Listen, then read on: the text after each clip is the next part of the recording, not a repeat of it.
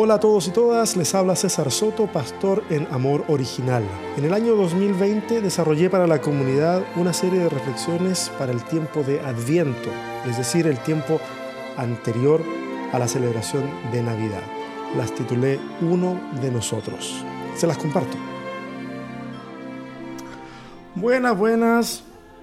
¿Cómo han estado ustedes? Qué bueno que estén separando un ratito, un tiempo para compartir juntos estas lecturas de Adviento, que a mí en lo particular me, me agrada muchísimo. Hace un rato eh, estábamos viendo, bueno, yo con, gracias a la cámara y algunos filtros, estaba viendo el, el eclipse que estaba ocurriendo acá en Chile, que en cierto lugar de, del país iba a ser completo. Lamentablemente en esos lugares estaba lloviendo, estaba nublado, no se pudo ver. Pero nosotros en esta área alcanzamos a verlo, por lo menos eh, se cubría un 70%. Ahora las implicaciones espirituales y escatológicas que tiene este eclipse son variadas, no, no porque sean reales, sino por las, las distintas teorías que han surgido y andan dando vueltas por ahí. Pero los eclipses son eso, nada más, eclipses. Espero que los hayan podido disfrutar los chilenos que tuvieron esa oportunidad. Hoy es 14 de diciembre, la lectura de hoy está en Mateo capítulo 1, aquí estoy viendo que está mal escrito. Dice 1.16 y no, es Mateo capítulo 1 versos del 1 al 16. Y es una lectura un poquito tediosa, así que les voy a pedir paciencia y la, para poder para que no se vayan y la podamos escuchar. Recuerden, comentarios y preguntas, todos son bienvenidos eh, ahí en, la caja de comentarios del video, o la pueden mandar después a Amor Original, como ustedes quieran, pero eh, háganlos y así vamos dialogando. Mateo capítulo 1, versos del 1 al 16 dice, Abraham fue, fue el padre de Isaac, Isaac padre de Jacob, Jacob padre de Judá y de sus hermanos, Judá padre de Fares y de Sera, cuya madre fue Tamar. Fares, madre de Jezrón, Jezrón, madre de Aram, Aram, madre de Aminadab, Aminadab, padre de Naasón, Naasón, padre de Salmón, no le pongan Salmón a sus hijos, ¿ok? Salmón, padre de Boz, cuya madre fue Rahab, Boz, padre de Obed, cuya madre fue Ruth, Obed, padre de Isaí, e Isaí, padre del rey David. David fue el padre de Salomón, cuya madre había sido la esposa de Urías, Salomón, padre de Roboán, Roboán, padre de Abías, Abías, padre de Asa, Asa, padre de Josafat, Josafat, padre de Jorán, Jorán, padre de Usías, Usías, padre de Jotán, Jotán, padre de Acaz, Acaz, padre de Ezequías, Ezequías, padre de Manasés, Manasés, padre de Amón, Amón, padre de Josías, y Josías, padre de Jeconías y de sus hermanos en tiempos de la deportación a Babilonia. Después de la deportación a Babilonia, Jeconías fue el padre de Salatiel, Salatiel padre de Zorobabel, Zorobabel padre de Abiud, Abiud padre de Eliaquín, Eliaquín padre de Azor, Azor padre de Sadoc, Sadoc padre de Aquín, Aquín padre de Eliud, Eliud padre de Eleazar, Eleazar padre de Matán, Matán padre de Jacob, y Jacob fue el padre de José, que fue el esposo de María, de la cual nació Jesús llamado el Cristo. Oh. Una lectura que de por sí es un poquito tediosa. Eh, de las lecturas, esto es lo que voy a decir, es, es, medio enredado. De las lecturas poco habituales que se hacen eh, de los evangelios, dentro de ese grupo de lecturas poco habituales, esta es la más habitual, de la que más se ha hablado. De hecho, yo he publicado varios artículos hablando acerca de de este segmento, precisamente el segmento de la genealogía. La genealogía que para nosotros es tan latosa y que en la Biblia encontramos tanta genealogía latosa para nosotros, para la gente que está pensada esa genealogía, eh, no es latosa. Porque una vez lo expliqué de la siguiente forma. Hagan de cuenta de que ustedes están en un...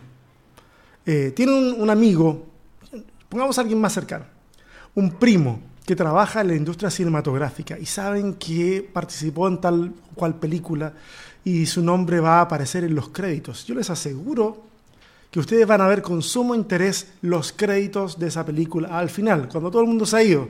Porque los únicos que lograron que la gente se quedara a ver los créditos fueron los de Marvel, con sus, con sus escenas de easter egg que aparecían al final. Pero el resto de las personas siempre se, fue en tiempos anteriores a Marvel. Pero si ustedes saben de que el nombre de esa persona va a aparecer, ustedes se quedan, lo buscan y cuando lo, alcanzan a divisar, lo leen, hasta lo celebrarían o lo celebraríamos. Eso no cabe la menor duda, porque ahí hay un nombre que nos interesa. Lo mismo pasa con las genealogías de la Biblia. Para quienes se escribe, esos nombres son de muchísima importancia. Eh, importancia familiar, importancia nacional, y entonces es por eso que ahí lo vamos a encontrar. Y por eso es que se consideran que ese texto también es inspirado. Hay que ver entonces dónde está ahí el mensaje de Dios dentro de, esa lista genealógica. Eh, un detallito interesante que aparece en el verso, en el verso 17, que no lo leí. Dice, así que hubo en total 14 generaciones desde Abraham hasta David, 14 desde David hasta la deportación a Babilonia y 14 desde la deportación hasta el Cristo. Evidentemente ese número 14 es un número fabricado de, forma artificial. ¿no? esta no es una genealogía exhaustiva, hay nombres omitidos, por supuesto que hay nombres omitidos, pero pedagógicamente hablando, estaba bien agruparla en grupos de 14 para ver tres, tres grandes bloques que son interesantes de analizar, no lo vamos a hacer ahora, pero una sola cosa quiero decirles, figura el número 14, eh, que es un número poco habitual, poco habitual en el texto como para que tenga una simbología especial. Pero cuando uno va al nombre de David y se da cuenta que está escrito con una Dalet, una Vav y una Dalet, y uno, eh, hay, hay una, una, forma oriental de, asignarle números a las letras del alefato hebreo eh, y hacer ciertos cálculos, a eso se le llama gematría. Y cuando uno hace el cálculo de gematría, aparece que David es el número 14. Y entonces uno pudiera asumir que este número 14, esta agrupación en generaciones, eh, en, bloques de 14 generaciones, eh, este David que es el 14, pero todo esto que conduce al Cristo, como que da a entender de que este Cristo es el resultado o de esta secuencia, no es solamente el resultado de esta secuencia, sino que Él es el nuevo David. Él es el hijo de David. Él es el Mesías es todo parte de una elaboración teológica que en este caso Mateo está realizando. Pero la verdad que no es el punto que, quiero hablar ahora. Eh, es interesante algo, son dos cositas. Esto no tengo mi atril, entonces lo voy a poner por acá. Algo súper interesante eh, en el Evangelio de Mateo. Y es que en el Evangelio de Mateo el protagonista de la historia es José. En el Evangelio de Mateo, el protagonista de la historia es José. Si tú sigues leyendo, te vas a dar cuenta de que el ángel se le aparece a José para que acepte a María que ya está embarazada. Se, dice que está embarazada del Espíritu Santo, pero nada más. Simplemente es a José al que se le presenta el ángel y José lo escucha. Entonces, la acepta. Es a José que se le aparece nuevamente en sueños el ángel y Dios le dice que tiene que huir a Egipto porque de lo contrario el, el niño va a morir. Y luego en Egipto es a José nuevamente que a través de una visión Dios le dice que tienen que regresar. Protagonista de la historia, José. Digo, a ver, tal vez la palabra protagonista no sea la más adecuada. Eh, hilo conductor de la historia, José. Él es el que hace que todo se aglutine. Cuestión interesante porque cuando vamos a Lucas el, asunto es totalmente inverso. Ahí son las mujeres las que están más involucradas. Y de, hecho, eh, si quieren ver un poquito más de eso, el sermón de ayer de Amor Original estuvo muy enfocada, muy enfocado el sermón en las mujeres y fue precisamente tomando el Evangelio de Lucas. Pero Mateo, muy enfocado en los hombres. Pero ojo, que eso no nos distraiga de ciertos detalles femeninos en todo esto. Y es que, por ejemplo, en Mateo, contrario a toda tradición, eh, en las genealogías se incluyen mujeres. Esto lo he dicho miles de veces. Se incluyen mujeres. Y las mujeres que se incluyen son cinco, eh, contando a María. Y entre esas cuatro, uno diría, oye, ¿por qué no mencionar a las grandes matriarcas de Israel, como, como Sara, como Rebeca, como Raquel, ¿cierto? ¿Por qué, por, qué no, ¿Por qué no nombrar a las grandes matriarcas? Pero las que aparecen mencionadas son precisamente las chicas, las chicas malas de la historia. Aparece una Tamar, que, que tiene una historia muy sórdida, en la que luego de sentirse estafada por su, por su suegro, por Judá, ella decide seducirlo a él como si fuera una prostituta y, queda embarazada de su suegro. Sin embargo, cuando la querían lapidar, e, ella entonces muestra, eh, revela de quién está embarazada y, en realidad termina siendo elogiada. Eh, aparece también acá eh, Rahab, que fue la, prostituta o la ramera que estaba en, Jericó, que ayudó a los espías eh, cuando ellos fueron a, inspeccionar la tierra. Está también Ruth, que si bien no, no era una prostituta, eh, Ruth era una moabita. Y para, para entrar en el pueblo del Señor, eh, ella, déjame ver acá, ella, ella, ella se casa con vos.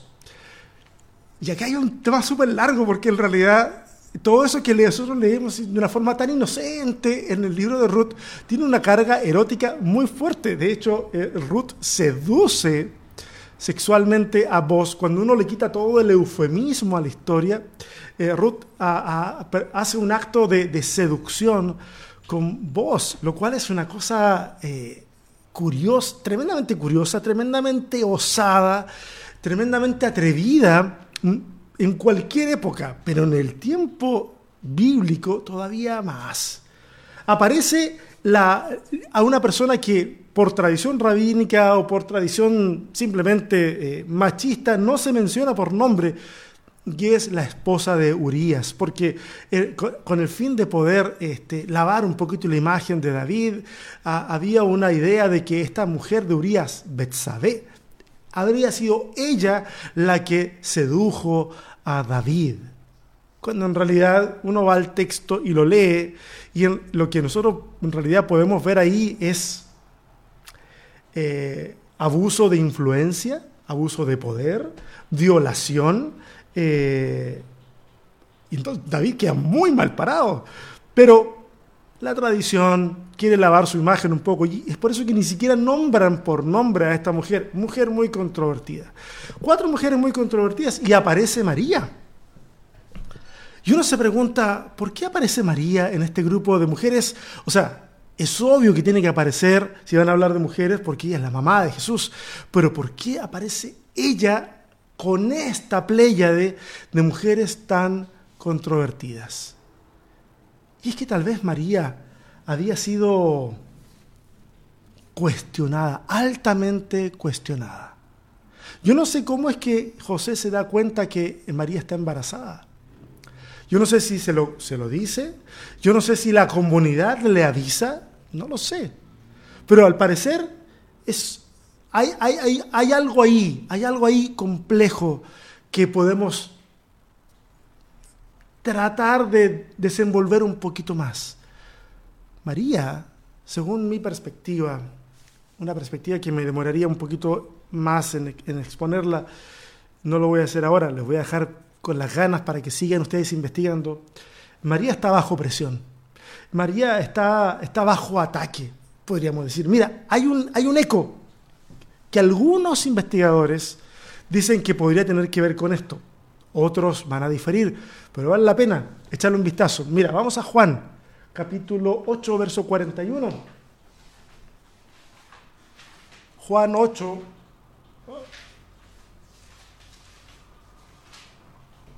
El verso 41, Jesús está discutiendo con los judíos y en un momento determinado, eh, para responderle a Jesús, dice, en la segunda parte del verso 41 dice, nosotros no somos hijos nacidos de prostitución, le reclamaron. En otras versiones dicen hijos nacidos de fornicación. Y algunos estudiosos dicen, ah, este es un guiño. Es como, es como si le hubiesen dicho, nosotros no somos hijos nacidos de, de, prostitución o de fornicación como otros, algo así, algo así. Algunos expertos piensan de que eso tiene que ver con, con esa forma en que esta, esta María eh, tenía todo, tuvo, tuvo en ese momento una reputación que estaba bajo ataque. Es interesante porque a pesar de que la forma en que Mateo elabora su relato es claramente, bueno, no sé si decir la palabra machista, pero está la palabra, tiene una carga en donde es el hombre el protagonista de todo. Eh, hay una cosa interesante que se dice de José, y es que quiere dejar a María en secreto para no, para no desprestigiarla, para, para no dañarla. Eh, y uno dice, y el texto dice que lo hace porque era justo. Pero el texto bíblico dice que en realidad la justicia es, o ser justo tiene que ver con aquel que practica la justicia, en este caso la justicia de la Torá. Y la Torá ordenaba lapidar a tales mujeres, porque en el periodo de desposorio en el que estaba José y María, se consideraba una infidelidad como adulterio. Y entonces la, la, decisión de José es puesta en el texto como una decisión buena, sabia. Se pone del lado de una mujer bajo ataque. Aunque, aunque luego el Espíritu Santo, ¿cierto? Bueno, o un ángel le dirá que no, no tenga miedo en aceptarla porque ese embarazo es producto del Espíritu Santo.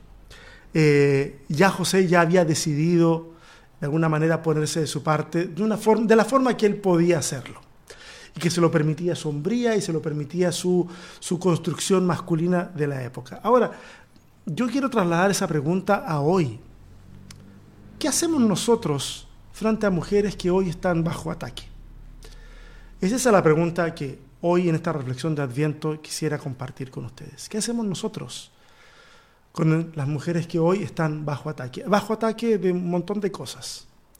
Porque no hay que ser demasiado observador para darnos cuenta que hay muchas cosas que a lo mejor en un mundo masculino se permiten, pero desde una perspectiva femenina se condenan.